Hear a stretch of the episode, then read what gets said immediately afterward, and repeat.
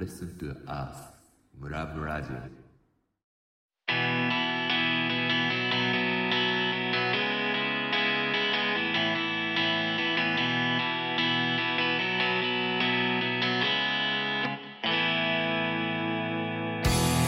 皆さんこんばんは。ローカルを満喫する地方創生番組「ムラムラジオ」パーソナリティのえりこです。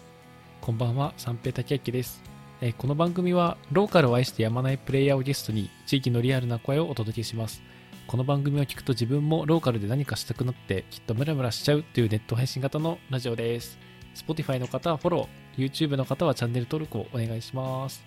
お願いしますということで、本日は島根県の雲南市からお越しいただいてます。フリーで、えっと、山仕事や地域活動をされている船木海さんです。よろしくお願いします。よよろしくお願いします。さあ雲南ゲスト、えー小林朝日さんに続いて2人目みたいな感じではい。朝日くんがだいぶ温めてくれてるかな、みたいな感じですね。そうですね。ホットにホットにはい。ただなんか朝日さんとはちょっとこうんなんかジャンルがちょっと違ってこう山とかこう自然みたいな感じですよね。ということそうですね。はい。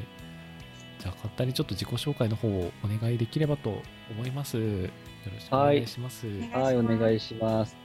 あ、あえっと、お聞きいただいてる、見ていただいてる皆さん、はじめまして、船木海と言います。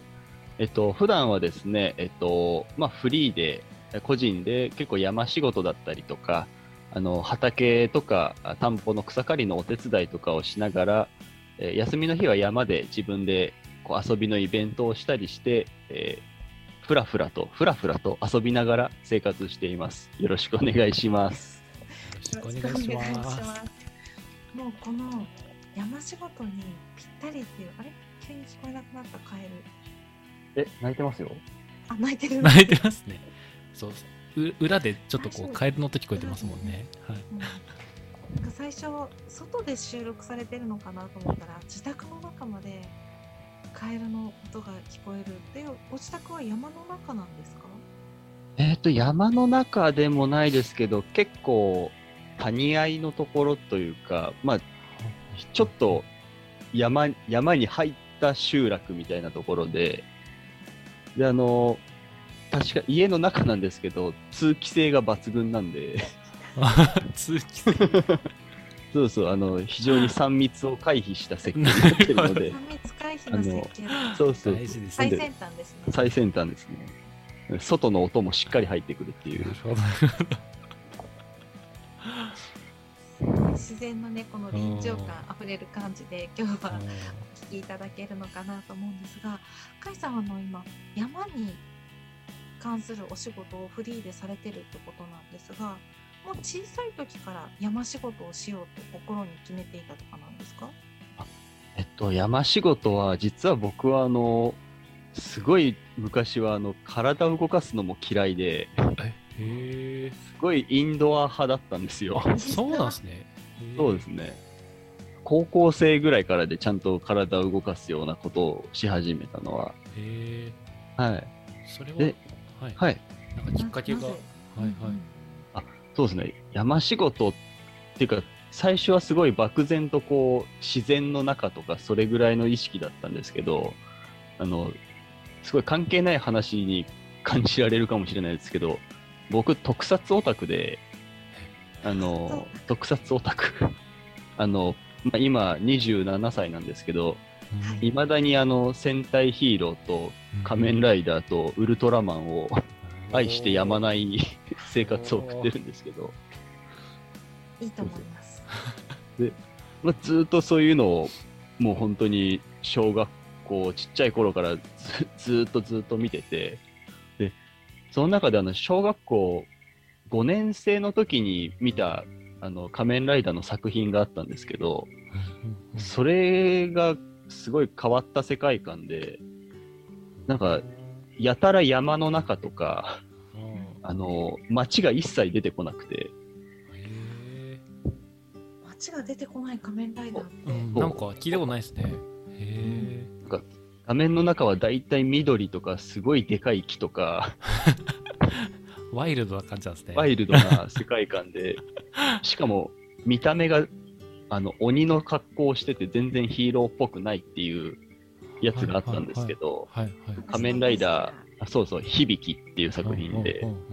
かっこいいですね。そう、かっこよくて、それを初めて見たときに、まあ、ヒーローっぽくはなかったんですけど、見た目は。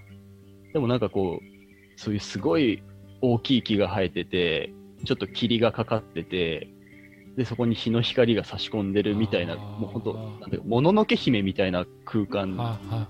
ちょっと幻想。そう、幻想的で、でそこにこう、すごいかっこよく、こう、凛と立ってたりとか、ああの、ものすごいこう動物みたいに俊敏に動き回ってたりするようなーのを見、て、なんだこのかっこいいうん。やつはっていうふうに、小学生の時に心に刺さってしまって、でなんとなくそれからそういう、その場所に行ってみたいとか、あああいうことに近い仕事がしてみたいっていうふうに思うようになって、ーそれが多分今山仕事をしてる一番大きいきっかけになりましたね。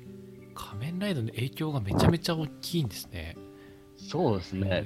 なんか、両親が結構ちっちゃい時から、まあ僕さっき言ったインドアだったんで、あ あの、いろんなビデオを借りてきてくれてたんですよ。あの、それこそ、まあ、ディズニーとかジブリとはいはいはか、特撮とか、でそれをずーっとずーっと見て、こう、結構育ってきてたんで、もう頭の中が結構その要素で埋め尽くされてるんですよね。あでそれがその作品を見た時になんかすごい、バチッと全部がハマったような感じになってしまって。すごい石ノ森あのささ原作の石ノ森さんもまさか仮面ライダーから林業に目指す方が生まれるとは。思ってなかった。か変わんなかったかもしれないですね。でももうそ、小学校で見たそれがずっとなんか、まあ忘れられなくて、あの、中学校2年生ぐらいになったら、あの、高校はどこにするのかっていうような進路相談の時期とかが来るじゃないですか。でその時もまだ忘れてなくて、で まあなかなか友達とかには言えなかったですけど、さすがに。先生には言ったんですか？先生にも言ってないです。あの、本当ここ2、3年くらいまで誰にもあ言ったことがなくて、それはなんかあの、もっとかっこいいというか、もっとちゃんとしたそれっぽい理由をずっと。えー、それ仮面ライダーがっていうとちょっと変な人だと思われちゃうみたいなそんな感じだったさすがになんか、高校生とかの時に、うん。周りの友達とかに、いや、俺仮面ライダーになりたくてとは、ちょっと言えないなっていう。確かに。ちゃんと場の空気をそこは読んだそうそう。なんかもうちょっとこう、まともっぽいことを言って、うん。うんうんなんか自然を守るような仕事がしたいんですみたいな。まあ、間違ってはないんですけど、確かに。あの非常にオブラートに包んだオ状ブラートに態で、包んでますねそうそう、お伝えしてて。でもまあ、すすごいそのまま、あの、農林の高校に行って、うんで、まあ、大学では林業の勉強をして、で、山仕事の会社に入って、で、今はそこを辞め、まあ、辞めて、個人として今度はさせていただいてるっていう形で、は本当にそれを、と出会って、ものすごい一本の道ができたというか、うんうんなんかひたすら、もう僕の目標は一生かけて、その、あの、再現をするっていうことが一番の目標なんで、あの見た映像ってことですか？そうそうそう、ああれになるっていう。ーなるほど。じゃあ霧の中で光が差してる中そうそうそうそう。立つみたいな感じで。かっこよすぎですね。そうだから仕事、山で仕事したり、まあ、自然の中で何かやってるのが、全部仮面ライダーごっこなんですよ、僕の中で。は。でもそれってでもそそれやってる船木さんを見た子供たちがまた憧れるんじゃないですかそれ。あのあね。そう、だからそうなってくれると本当に嬉しいなと思って。あの人めっちゃ霧の中で凛と立ってかっこいいんだよねで五光刺してるみたいな感じ。僕がその小学生の時にその作品を見た、みたいな感じをまた違う、まあ、僕より下の子たちが、まあ、そう思ってくれたらもう本当に何にもお 思い残すことはないですね。思い出す慣れたっていう。なるほどあのフリーの山仕事っていうのがピンときていないというか何をしてそう仮面ライダーごっこをまさかして暮らしているわけではねあの全部かぶって そうですね。やってるわけではないですよね。そうですね。山仕事、フリーの山仕事とは言いつつも、なんか会社にいた時よりは、その山仕事っていうその比率は結構下がってきてて、もうんどっちかというと外の何でも屋みたいな感じなんですけど、あの、例えば家の裏のちょっと困ってる木を切ったりとか、あの、もう田んぼとか畑の草刈りの手伝いとかもしますし、うん。で、そういう、なんていうか、こう、地域の中とか、まあ、特におじいちゃん、おばあちゃんとかも多い、まあ、田舎というか、中山間の場所なんで、なんかそういうサポートを、こう、させてもらいながら、土日とかは、あの、みんなが山に入って遊んだりとか、興味を持ってもらえるようなことを、まあ、僕が仕掛けていくっていうような感じで、だから山仕事はもう本当に趣味というか、うんうんうんまあ、もちろんそれのイベントでお金をいただいたりもするんですけど、うん。なんか、あの、仕事、会社でやってた時に勉強できたこともたくさんあったんですけど、なかなかこう、えっと、例えばスピードだったりとか、えっと、効率だったりとかっていうのがやっぱどうしても仕事で、会社でやってるので必要になってくるんですけど、結構僕はそれがちょっと苦しいなって思ってしまうところもあったりして、はいはいはい。なんかこう、なんか本当はまあプロだったらパッパッパッとこう、木を一本切れる方がもちろんいいんですけど、なんか僕の場はもうちょっとこう、ゆっくり切りたいというか、ああ、向き合いたいって感じですか？キキープに。木と向き合う。なんかあの、切るときに結構いろんなことを考えるんですよ。こう、どっちに倒れるかなとか、はいはいはいはい。こっちに倒れたら、ああそこで引っかかるからちょっとこっちだなとか、うんその倒し方とか、周りの状態がどうなのかなとか、うんうんうんでそれをなんかもっとやっぱじっくり考えたりとか、極端な話も1日1本しか切らないとか、なんかそれぐらいのこう、時間の流れの中でちょっとやってみたいなっていうのがすごいあったので、だからむしろ、こう、お金をいただく、こう、何本も切らなきゃいけないっていう仕事っていうよりは、その1本を切るのを、例えばもっとみんなでシェアするとか、こう、ここをこうやって切ったらこうなっていくんだねっていうのをみんなに知ってもらうとか、そういうことの方が、どっちかっていうと自分のやりたいことだなと思って、で、なんか紐解いてみると、僕はそういうのがすごい、最初言った仮面ライダーとつながる部分がめちゃくちゃたくさんあって、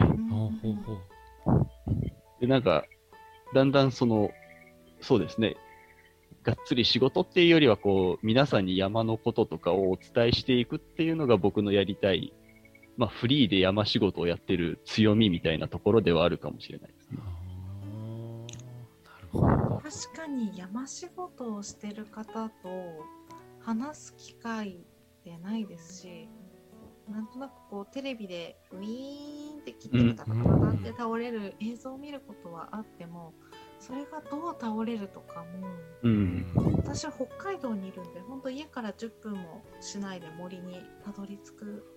話をしていても聞くことないですね。うんううんうん。うんなんか、あの、第一次産業、まあ、農業、林業、はい、あと水産業ですよねう。んで、林業だけ、多分みんなイメージしづらいと思うんですよ。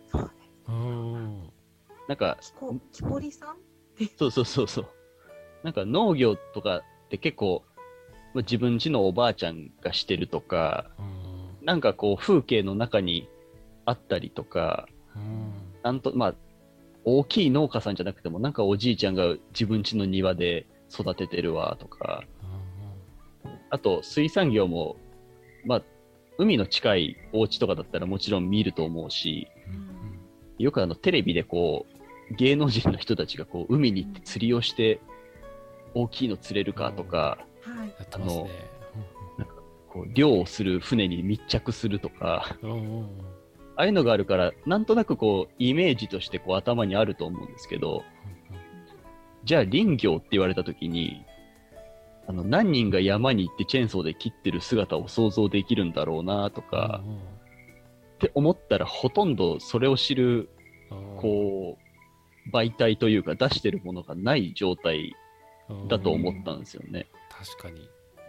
だからなんか、もっとみんなに見えるようにしなきゃいけないっていうのが結構、あの、そういう活動をしだした時から、まあ、僕の中のテーマとしてあって、で、なんか、あ あと、これを言うとあれだけど、僕あんま環境を大事にとか、っていう入り口から入るのが嫌いで、なんかシンプルに面白いか面白くないかだけで、あの、やった方がいい、いいっていうか、多分僕が参加者だったらその方がやりやすいんですよ。だから、その、あの、これをやることで地球環境がとか、ちょっとスケールが大きすぎて、あんまり自分にお落とし込んでこないですもんね。なんか。そうそうそう。だからやっぱ学校の授業とかでどうしても、そういう環境の話とかになると、地球とか、日本とかっていうくくりになっちゃうんで、やっぱみんなこう、よくわかんないとか遠い話だなっていう風に感じちゃうし、まあそれがちょっと面白くないなっていうのにうんうんうん。繋がっちゃう部分もどうしてもあると思うので、だからこう、日本っていう大きい枠じゃなくて、まあ、まず自分の住んでる地域の裏山のことを考えてもらうとか、あの、木を切る必要性じゃなくて、例えば焚き火をして、薪を使って、じゃあ今日使った薪を明日みんなで切って取りに行こうっていうところまで行って、やっとなんでこの木を切らなきゃいけないのかっていう説明ができるなとか、だからなんかひ、そう、ひたすらこう、入り口をたくさん作っていて、うんどんな入り口からでも山につながるように準備していかなきゃいけないっていう中で、まあ、いろんな企画をこう考えて試させてもらうっていう感じですね。へえじゃあキャンプとかの焚き火をやるとかもそういうところにつながってくるっていうか、入り口をそうです作って、ね。そこに林業とこう結びつきをそうそう。うまくやっていくみたいな感じなんですね。そうですね。だから入り口は全く関係なくてもよくて、はいその、はいはいそこからこう、なんか、ちょっとずつちょっとずつつなげていくと最後たどり着くっていう感じで。うーんなるほど。まだまだ続くよムラムラジオ Listen to us ムラムラジオちなみに入り口って他にどういうのがあったりするんですか？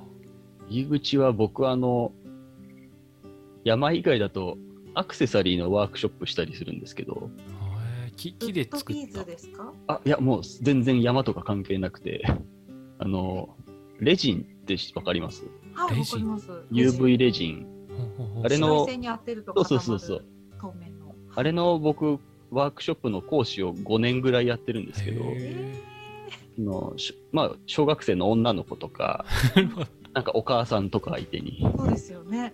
うちもはいよくわかる。そうそうそう。はいあ、本当ですか。で、ああいうのを、まあ他にも、例えば僕、朗読とかやってるんですよ。はいうんあの、絵本の読み聞かせっていうよりは、大人の方に小説を読むっていうような感じなんですけど、で、それとか、まあさっきのアクセサリーって、まあ、普通に考えるとなかなか山とパッと関係はないじゃないですか。はい。はい。でもそこで、例えば朗読で僕がなんか、ちょっとファンタジーのお話とか、なんか山に関わるっぽい話を読んだりしてはいはい。で、実は僕普段山仕事してるんですよとかってなってくると、うんうん。あの山のことだけやってると、その、その朗読の方に来る人とは絶対に出会えないんですけど、あー確かに確かに確かに確かでもそこから僕っていうこう、一個、ものを介して、になんか興味を持ってくれる人もいるかもしれないし、逆にじゃあ今度山の中で朗読会しますとか、なるほどなるほど。山の音楽会しますとか、ああ、いいですね。いいっすね。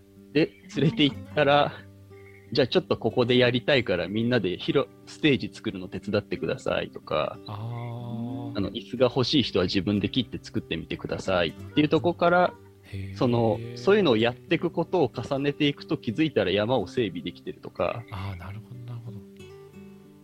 だからアクセサリーも似たようなもんで、まず作ってみて、で、でそこでまた僕山仕事とかしてるんですよっていう話をして、で次はちょっと自然の素材を使ったものを作ってみましょう。なるほど。じゃあその素材を今度は取りに行ってみましょうとか、ってやってどんどんこう、山の方に近づけていってな、るほど。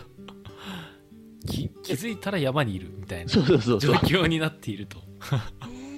でなんか興味がない人は全然、あのうん、興味がないって言うとあれですけど、うんあの、その人たちの関わりたい範疇で関わってくれればいいと思うので、うんうんうんいや、私は全然そんなの興味ないから、あの、普通にアクセサリー作れるだけでいいわっていう人もいるし、あの、あ、材料取りに行くの楽しかったから、まあ、たまには行ってみようかなっていう人もいるだろうし、でも全然そこから関係なくハマってきて、うんなんかもう自分で山整備したいみたいな人ももしかしたら出てくるかもしれないです。うんでも確かに山一回も行かずになんか行こうってあんまなんないかもしれないですもね。うんん。やっぱり山一回、そうそう、山一回も行ったことない人に山林整備の大事さっていうのはなかなかちょっとこう、解けないんですよね。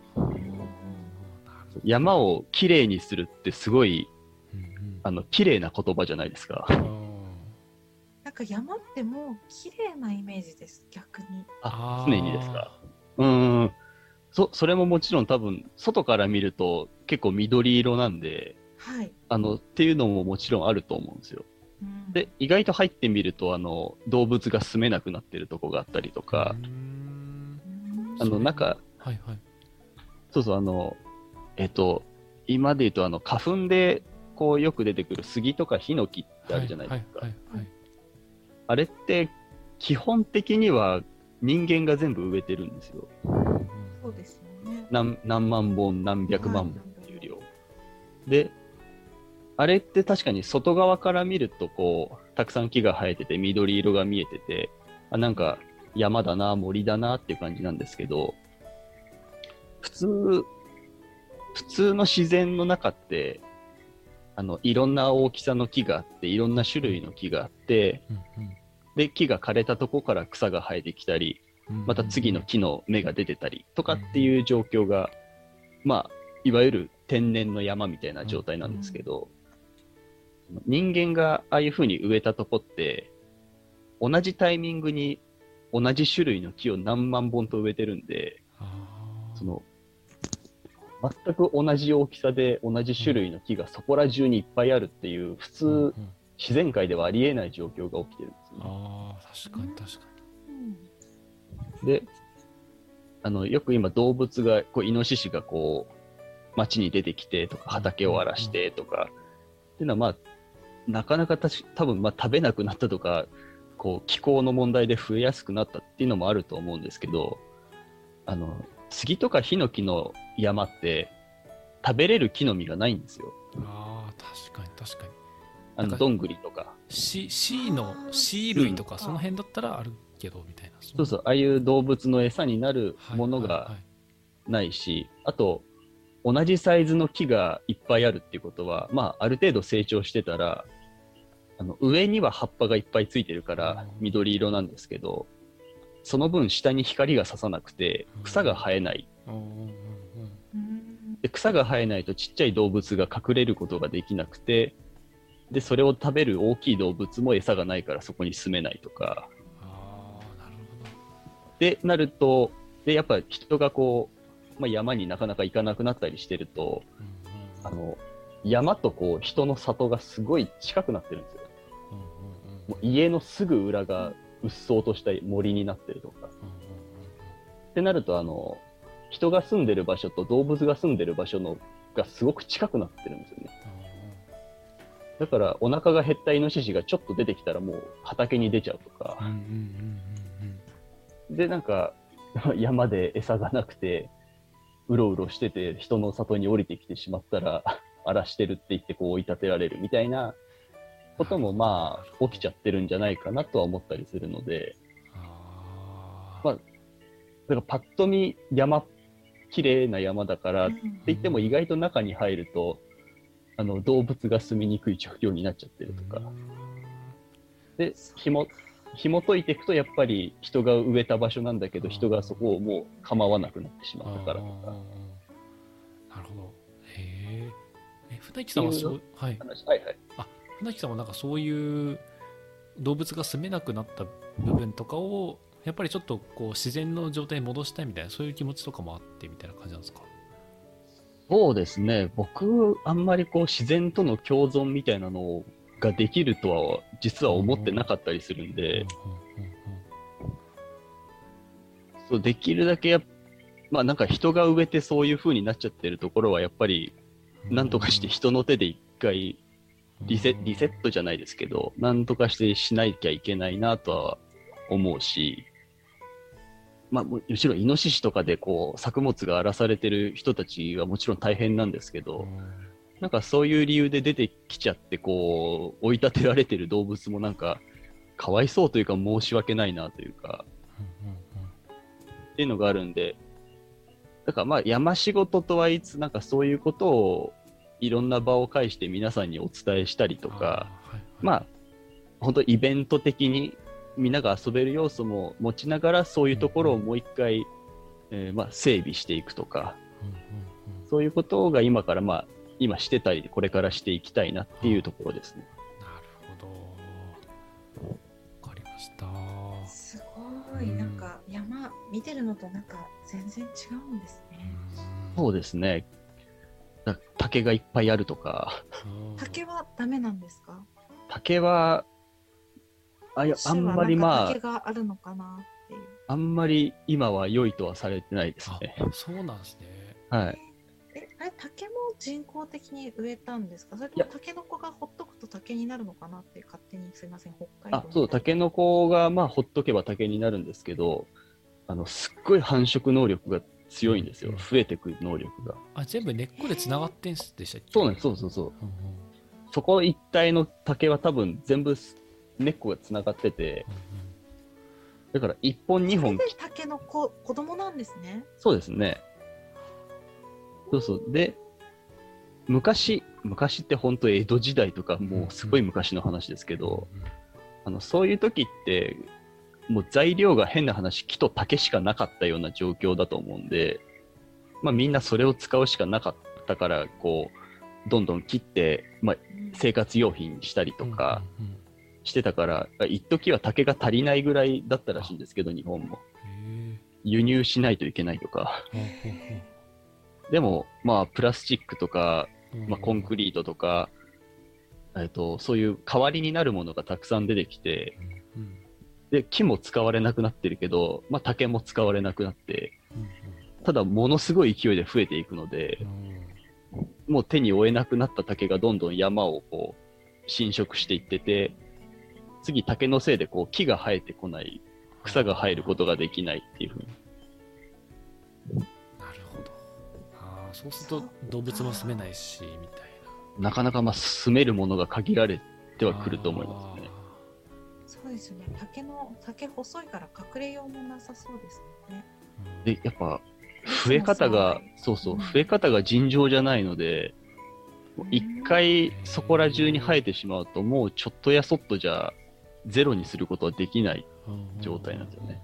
そんなに繁殖力強いんですね。ハーブみたいですね。あ、まあそうですね、ハーブ、もう雑草、どでかい雑草だと思ってもらえばいいかもしれないですけど。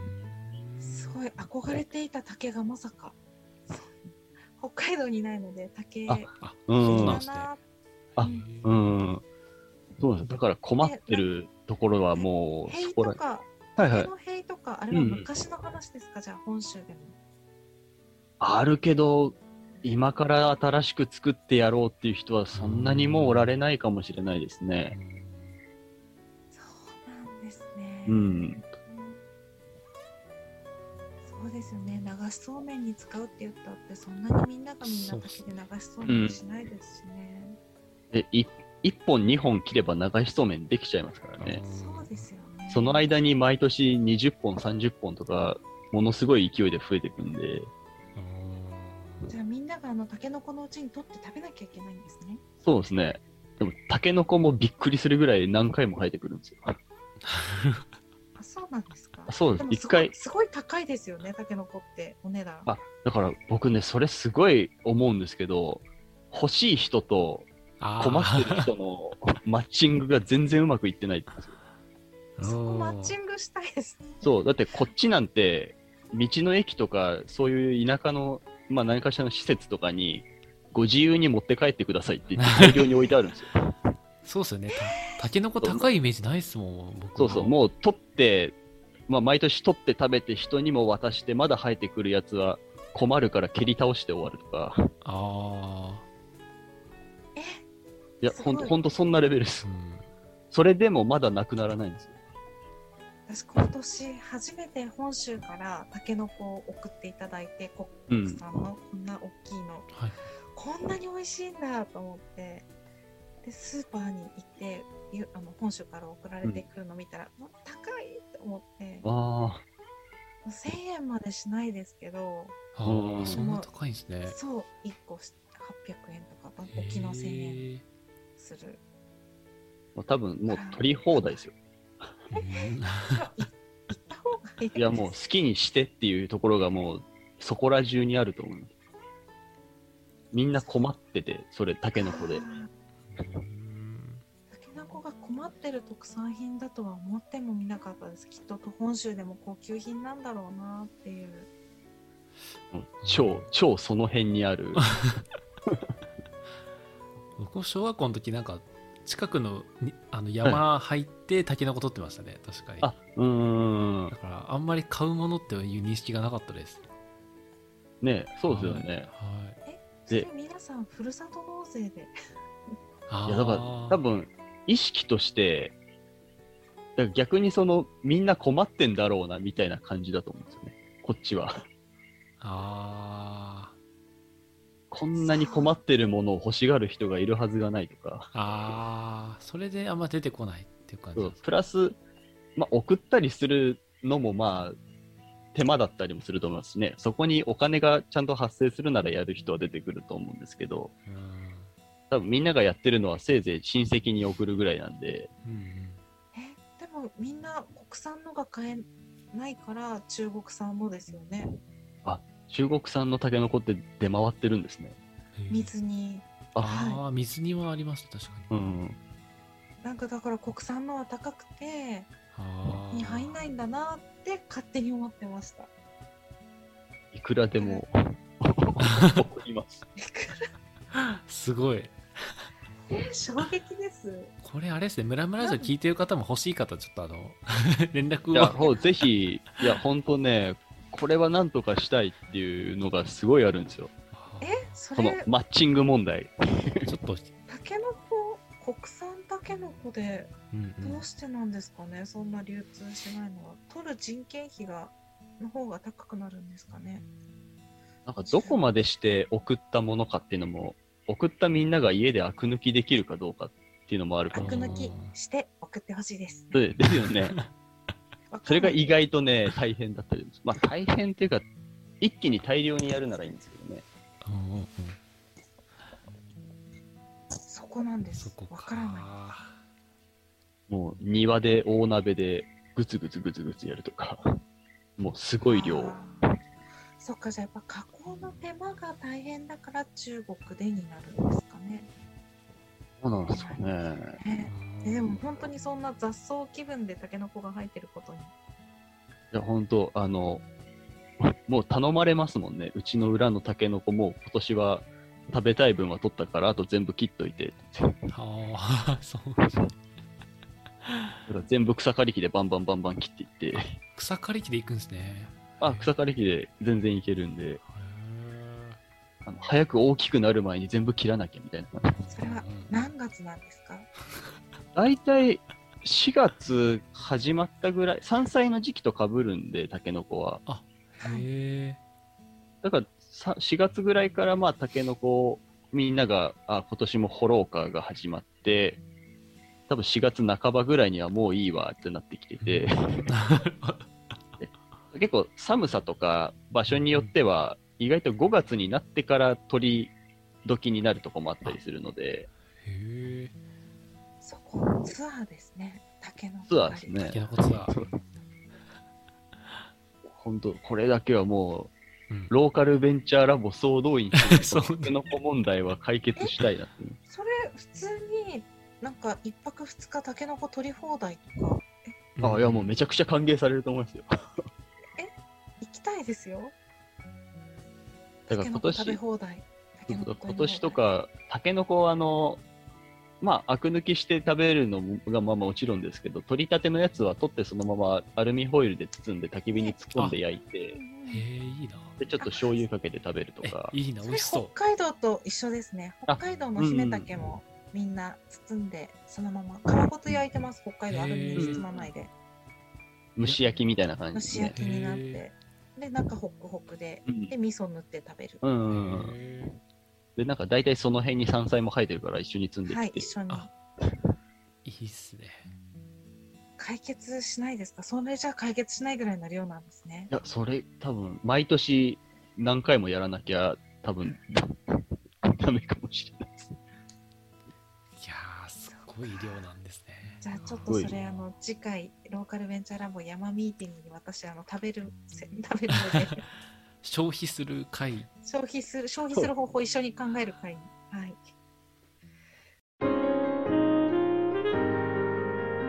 まだまだ続くよ。ムラムラジオ。ムラムラジオやっぱり山わかんないことがたくさんですねそうっすね。初めて聞いたことも結構あり初めますね。て聞はいい。て本当にびっくりだし私今回船木さんにお会いするっていうことで2日間ほど山に入ってみたんですが、うん。なんか気になったのは雪の重みで木が折れてるところがたくさんあったんですけどあれってどうするんですか？折れた木ですか？折れた木って誰かが片付けてくれるんですか？そこの、まあ、持ってる、まあ、山主さんとかが、まあ、よっぽど邪魔とか、こう、見栄えが悪いとか、なんかの理由で切ってほしいっていうことだったら、まあ、多分切れると思うんですけど、でも、その持ち主の方が何もされなかったら、基本はなかなかどうにもできないですね。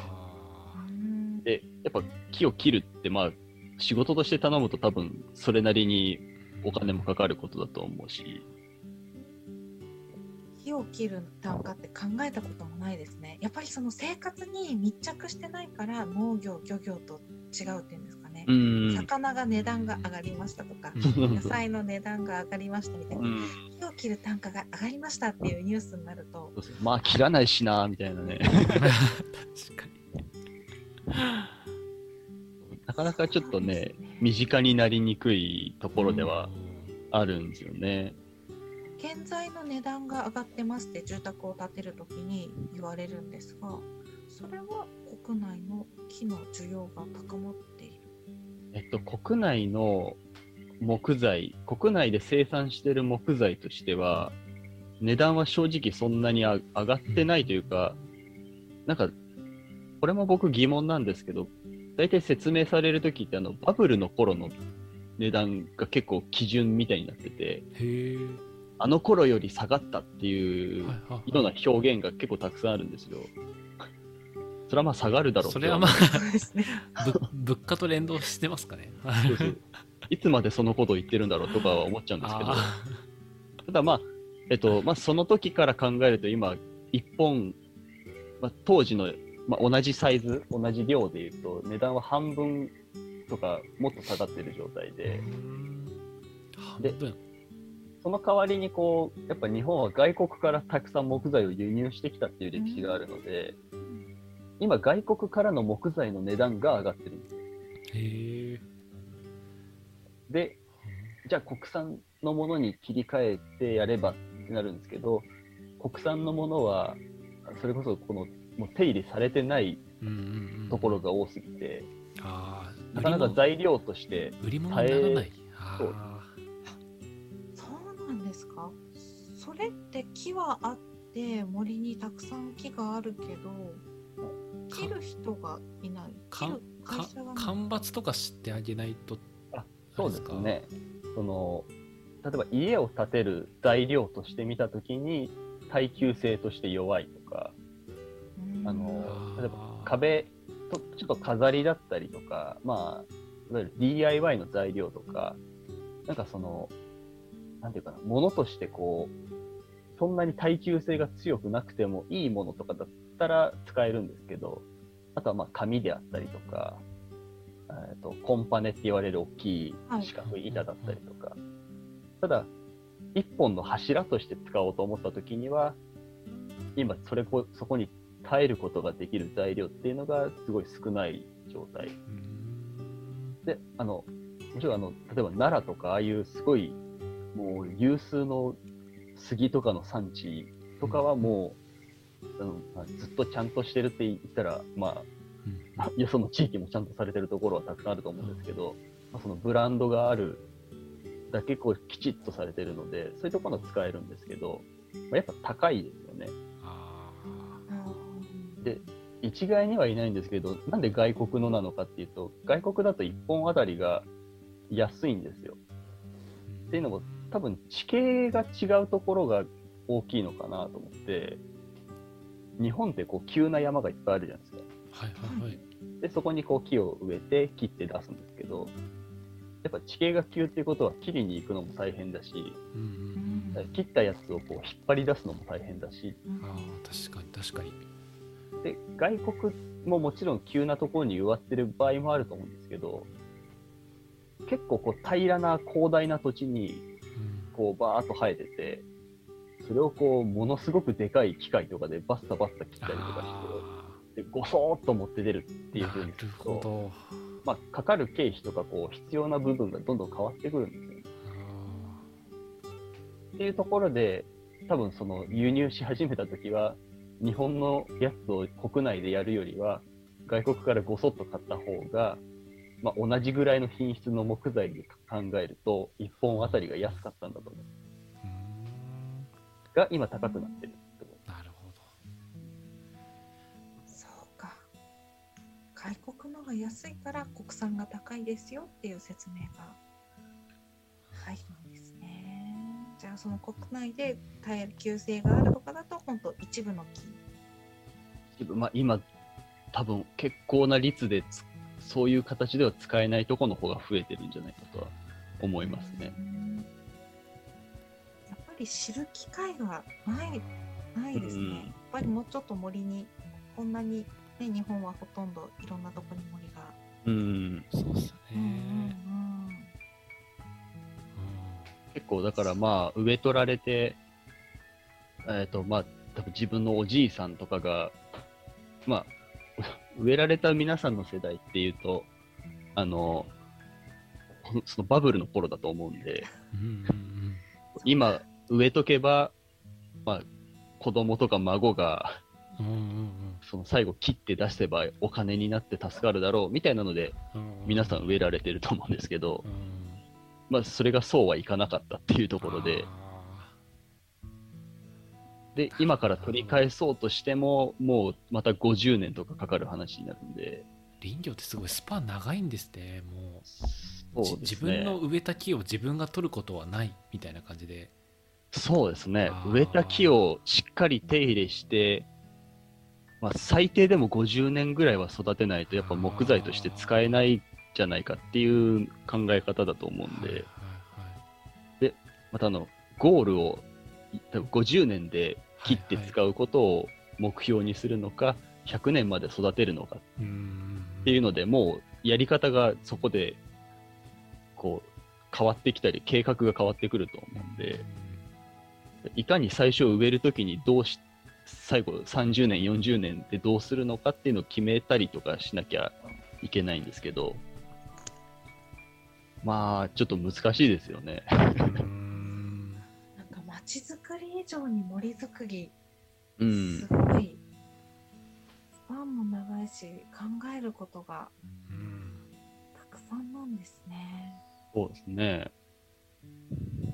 で、まあ、山仕事、多分、なかなかやっぱこの、こうひ人の時間の流れっていうとあれですけど、今のこの物流とか、うん物が売れたりっていうスピード感と木をが育ったりするスピード感ってもう完全に違うので、うん。やっぱそこをこう合わせるとか落とし込もうとするとやっぱどっかに変な歪みみたいなのが生まれちゃうのはあるんだろうなとは思います。えじゃあそんな森でこれから船木さんがやっていきたいことっていうのはその船木さんって人を通して森に関わる人が増えたり木に関わる人が増えるなど何かこうビジョンとかはあるんですか？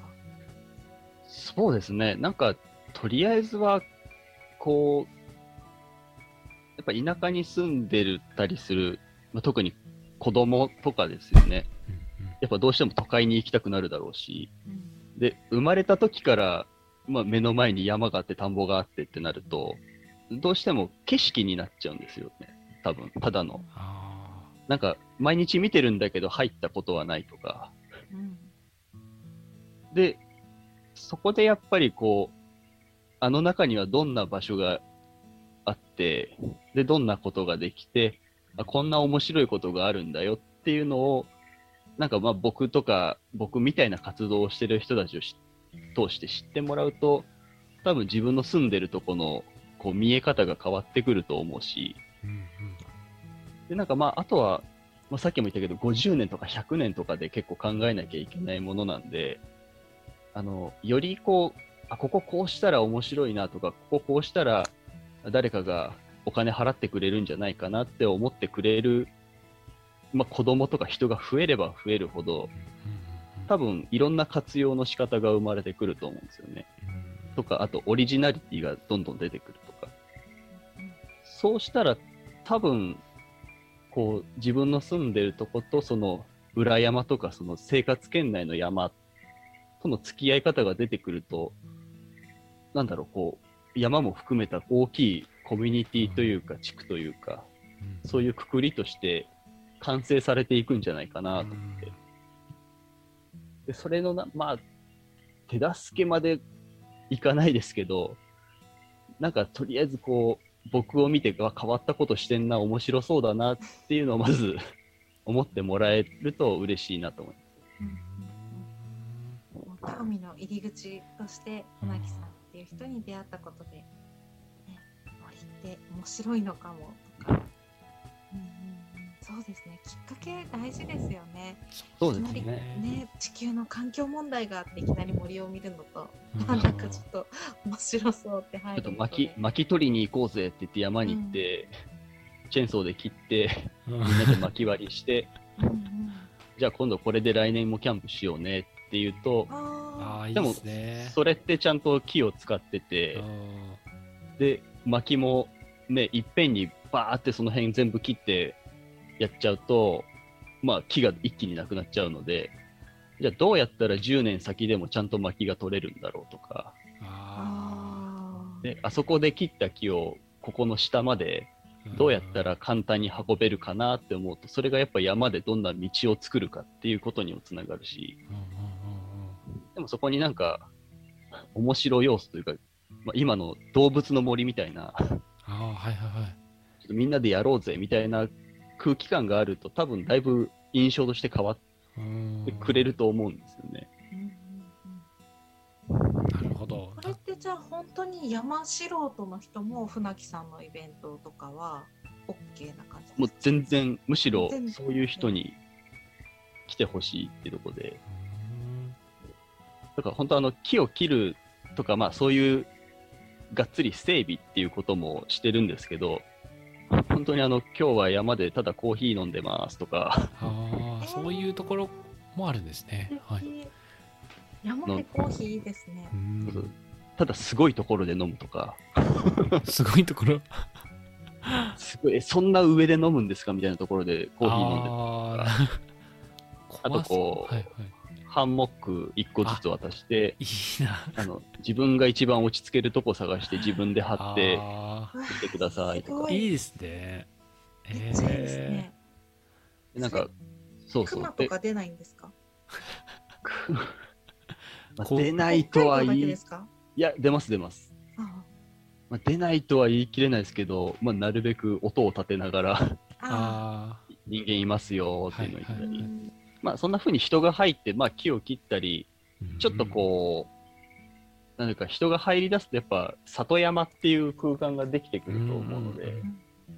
えっと里山ってこう人が住んでる場所と動物が住んでる場所のちょうど真ん中で干渉地帯みたいな役割を果たしてくれるんですよね。動物もあこっから先行ったらその自分たちの住んでる領域じゃなくなるまあ、人間も人間でそこから先に行くともう動物とかが住んでる領域だからっていうので、うんあのそのゾーンがあるだけで多分動物が出てきちゃうとかそういう問題も減るしでなおかつその里山っていうのをみんなで楽しく作っていこう。人で人が入ってまあ楽しんででみんなが日頃から使うある程度頻繁に使える状態にしとくうんっていうのがなんか一番こう、まあ、山に人が関わるならやっていかなきゃいけないことなのかなとは思うーんいや素敵なお話ですね。ねえじゃあっていうなんか。ちゃん興味がうんちゃんとしたことをやってるっぽい言い方をしてたら仮面ライダーごっこをしてるんですけど。うんという仮面ライダーごっこ。へえ。ねいや、これで本当に響きの格好をして、で山に行ったら、衝撃ですあの、着ぐるみっていうか、あれは持ってるんですか？着ぐるみは着ぐるみは持ってないですけど、あの、山の中すごい走り回ったり飛び回ったりはしてます。なんか、なんか、Facebook の写真で飛んでる写真ありましたね、確か。はい、あの 出してましたね。ついつい最近。つい最近。あれ僕の修行なんで、修行ってなんですか？できればあの2メートルぐらいジャンプしたいなとか。ここから飛び降りれるかなとか、すごい。いや山に行ってみて意外と登るのって何も整備されてない道を登るのって大変なんだな、あ大変ですよね。怖いですしね。うんね、いや私これで落ちたら明日収録できないから ここはやめようかなとかあそうそうちょっと冷静に考えつつもこう、ね、水もきれいだったりうん。するしでどこに入っていいのかやっぱ素人はわからないうん。うんですよね、誰かの山なのかうん。入っていい山なのか。で入って怒られても嫌だなとか、そうですね。うん、あるので山に興味があるけれどどこから入っていいかよくわからないで整備された山道じゃなくてに。本当のうん森を体験したい方は船木さんなぎさんとこまで。ねちょっと今あのコロナでね移動の制限がある町もありますがまあ今制限のない方は、まあ、もちろん今すぐでもいいですし制限のある町の方は制限落ち着いた頃に船木さんを要チェックで要チェックで。ここに出るかな？ここに出る、出るのかな？後で編集して出るかな？お願いしま。すはい。願いします。ということで、船木さんのつながローカルはそんな感じですね。たくさんの人とぜひ森でつながっていただきたいと思います。ありがとうございます。ありがとうございました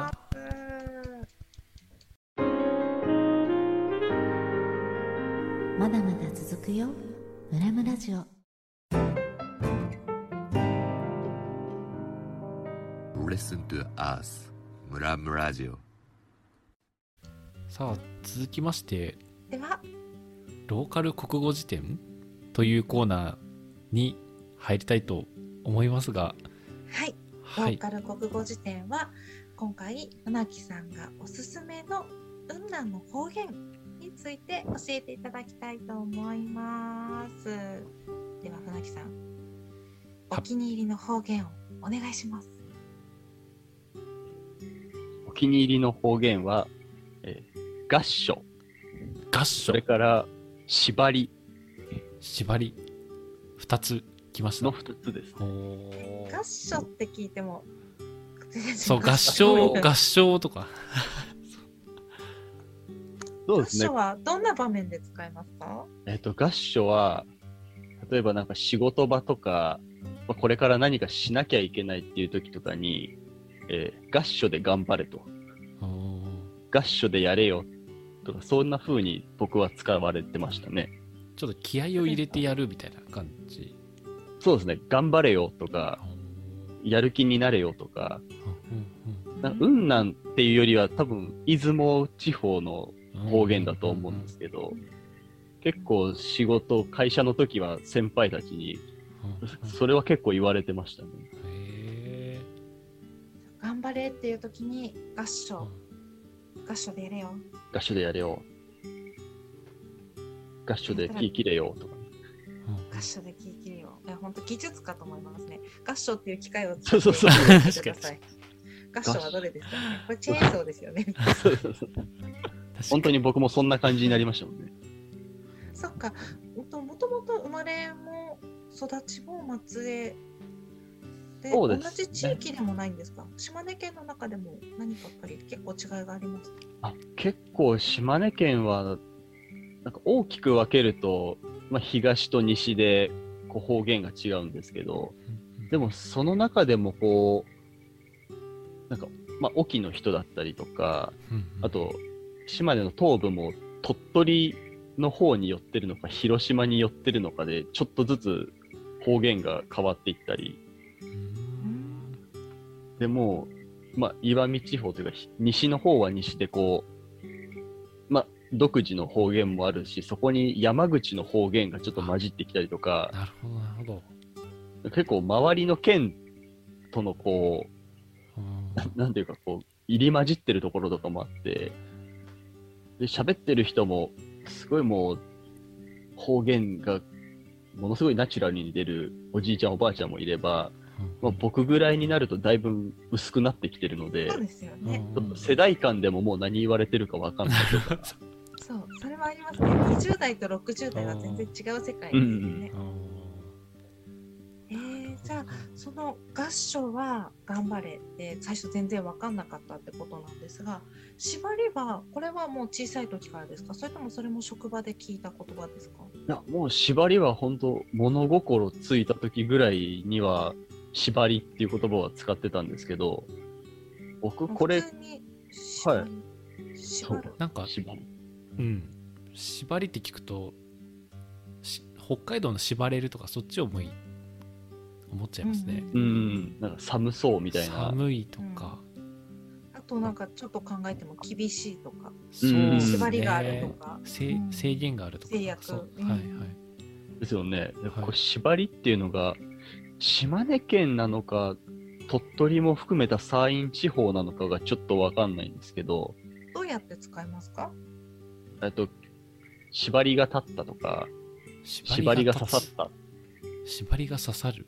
縛りが刺さって痛いとか、縛りという痛くなった。名詞、そう縛りっていうもう名前、もの。もの名前存在、存在存在。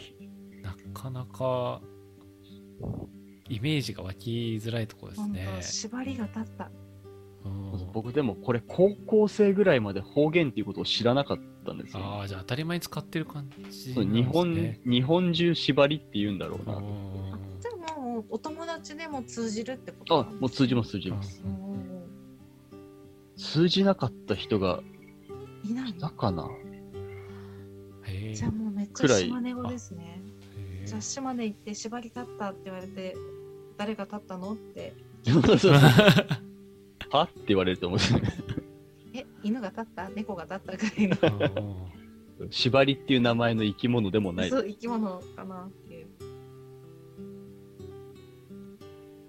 これ縛りっていうのが、あの、トゲとか、ささくれっていう多分意味なんですよ。へえそうそう。それは。なんかうんうんなんか、こう、木材、まあ木材でも何でもいいんですけど、木の柱とかをこう、なんか持ってたりして、ちょっとささくれてるとこが指に刺さったりすると、あ、縛りが立ったとか、あうちのささくれ。だから多分サボテンのトゲが刺さってても、縛りが立ったっていう、こう、ー何かがこう、指とかに刺さったりとかして、トゲ状のものが、縛り。それを縛りって言うんですよ。漢字ですか？ひらがなですか？あ、漢字はないと思いますあ。ひらがな。ひらがなへてえいうか、あんま字に書くことがそういえばないですね。ああ会話の中で、うんうんこの前縛りが立っててめっちゃ痛かったわ、とか、言ったらみんな通じるんですね。うん、あ、意見だったね、みたいな。意見だったねは痛かったねですか？あ、痛かったね、かな。意見だったねは、あ、運が悪かったね、とか。ああ、そうあ、いや、来るんだ。運なんか、運が悪かった、まあ、意見、なんか嫌なことがあって、ああ。残念だったね、みたいなはい。感じですよね。意見だったね。意意見見だったね。すごいな。うんでもし、島根県、特に東部とかに来て、えっと、上げ、そげ、こげの三段活用ができれば、大体会話はどうできると思います？あげ？そげ？あげ、そげ、こげ？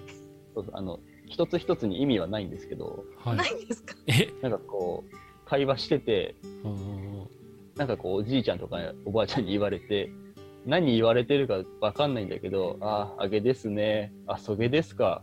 あ、こげが、とか言っとったら、なんとなく会話は成立するんです。なるほど。あげ、こげ、そげで成立すあるんですえか。い意味的にはどういう感じなんですか？そそげはなんかそそそれがとかそれですね。とかあいや、でもなんかもう、意味がって言われると、あ意味はないんだけど、会話が通じるんですよね。ああげあげとかあです、ね。ああげあげ。あげあげ、あげあげじゃないですけど。あああれそれこれみたいな感じでななんとなくそうですね。抽象的にそうそうそうそう。話をぼやかして言えるからなんそうそうそう。通じる通じ合えるっていう。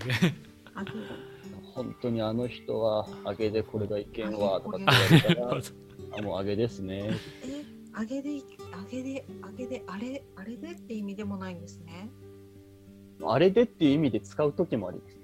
ああそれでも使うし。でもなんかぼやかすっていうのが本当に正しいと思います。あげあげ。んだんだみたいなあ感じですか。、多分そういう感じです。あげあげ。あーなんだって言わないで、あげあげ。そうそう。あげあげでもいいし、そげそげでもいいし。で、焦げ焦げは多分何か説明するときの方がいいああの、これをこうしてっていう説明するときに、焦げを焦げして、焦げすがねとか、もう。焦げを焦焦げして。て、ここ焦げはちょっとわかんないです。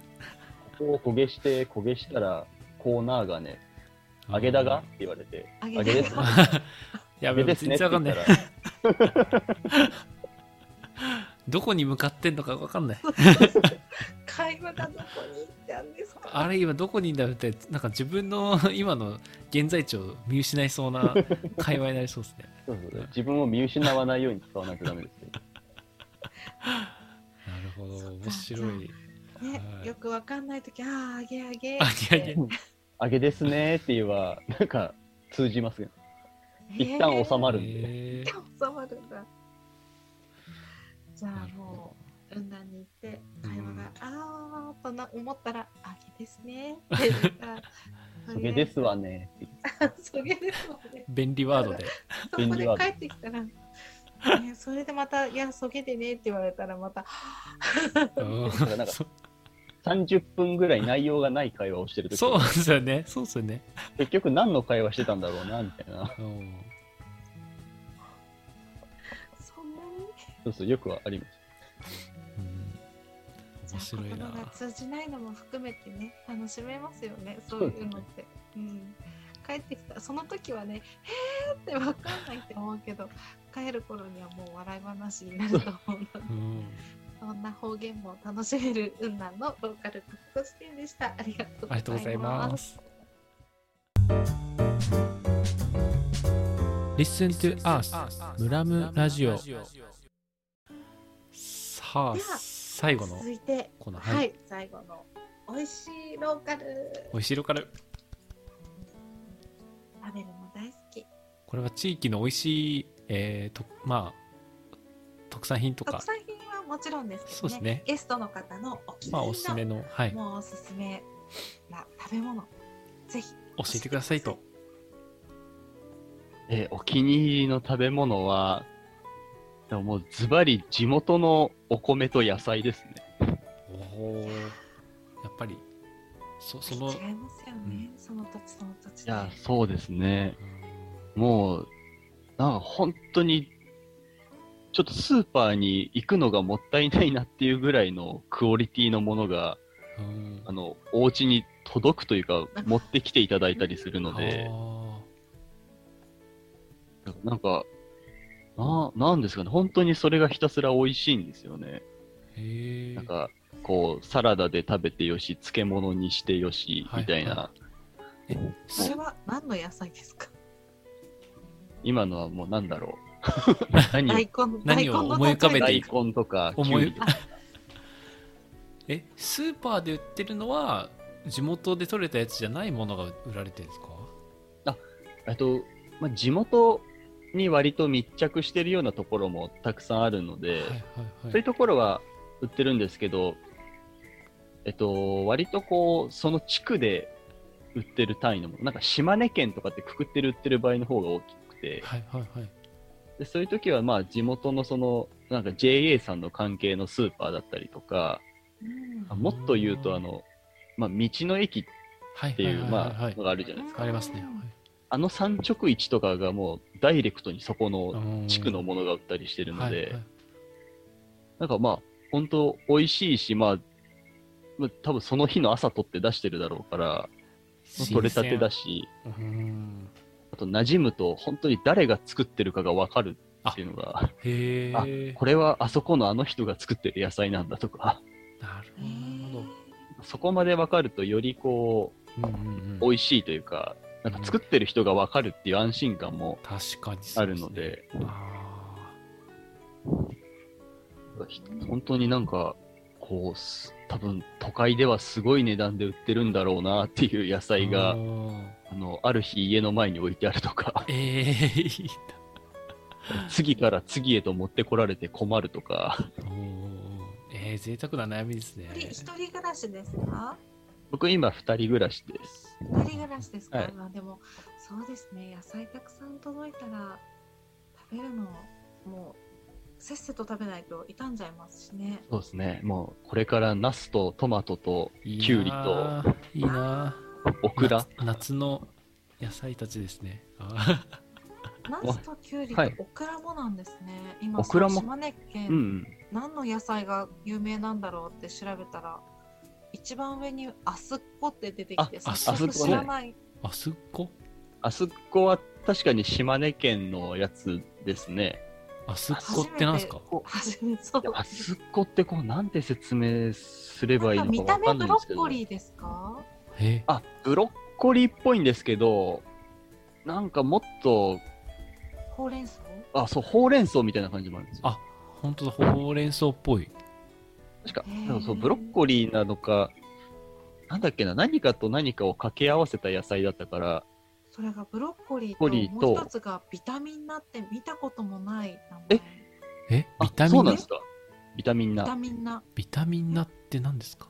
え、なんかもう、僕、ほうれん草レベルで普通の野菜かと思って。えました。ー、マジっすか？え？ー、ええ、ビタミンナってないんですね。ビタミやっぱり地域の野菜違いますねあ、私そう、もビタミンナビタミンナわかんないです。うんあ、そう言われないと僕もわかんなかった。です。ビタミンナって全国にあるんだと思ってました。全国にあると思いますよね。わかります。何がと特別か私もわかんないですよ北海道。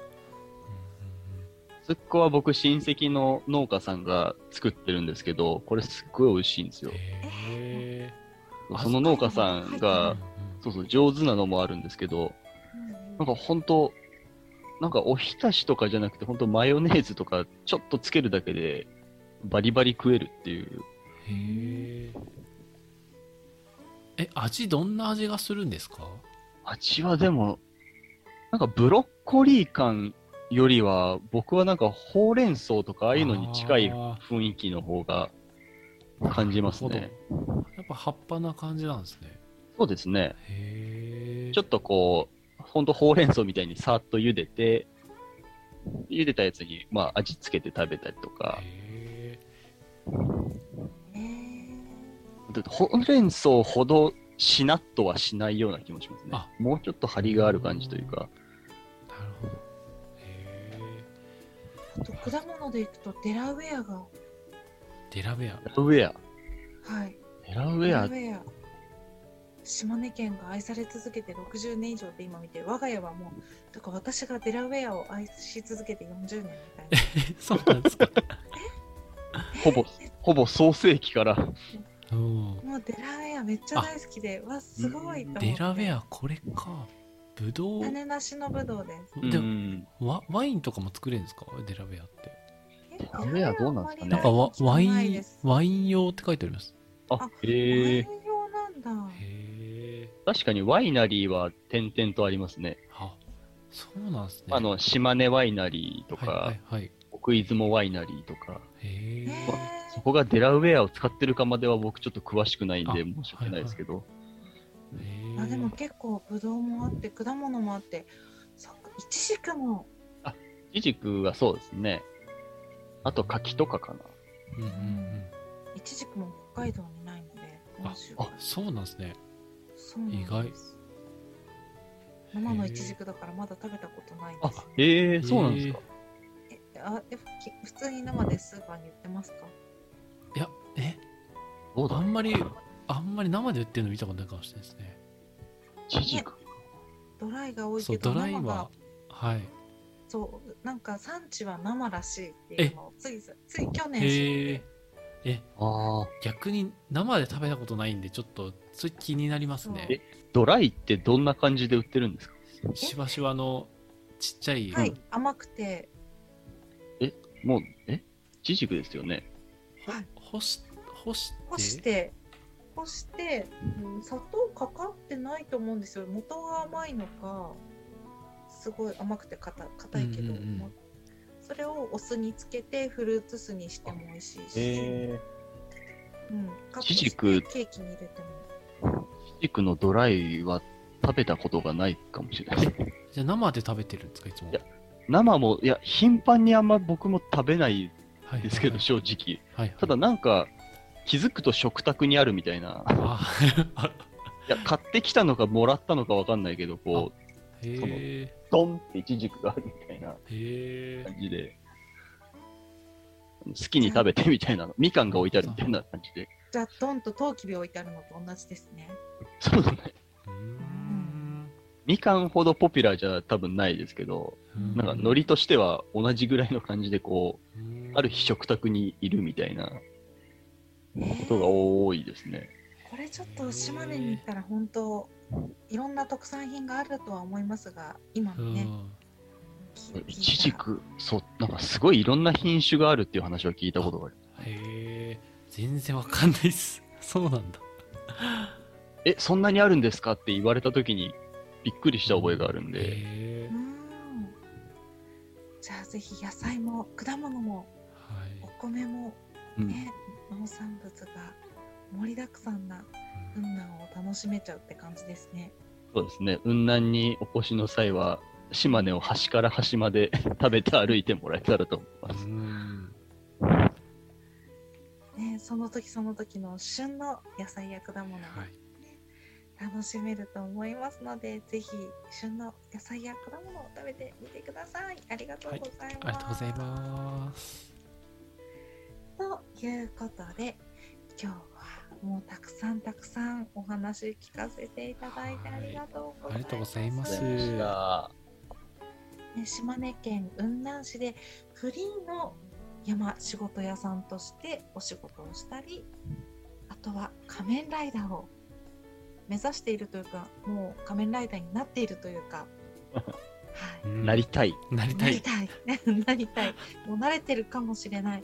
船木さんにこの直接船木さんのじゃあイベントを知るツールとしてはどこから知ることができますか？えっと、そうですね、今のところは、えっと、僕の Facebook か、えっと、Instagram の方で発信をしていることが多くて、えっと、Facebook だと、えっと、遊びをすることのお伝えしているページと、あとは整備とかの関係をお伝えしているページをそれぞれ作ってるので、へなんかあの、まあ、どっち知りたい方をこう、フォローしていただいたりとか、うん。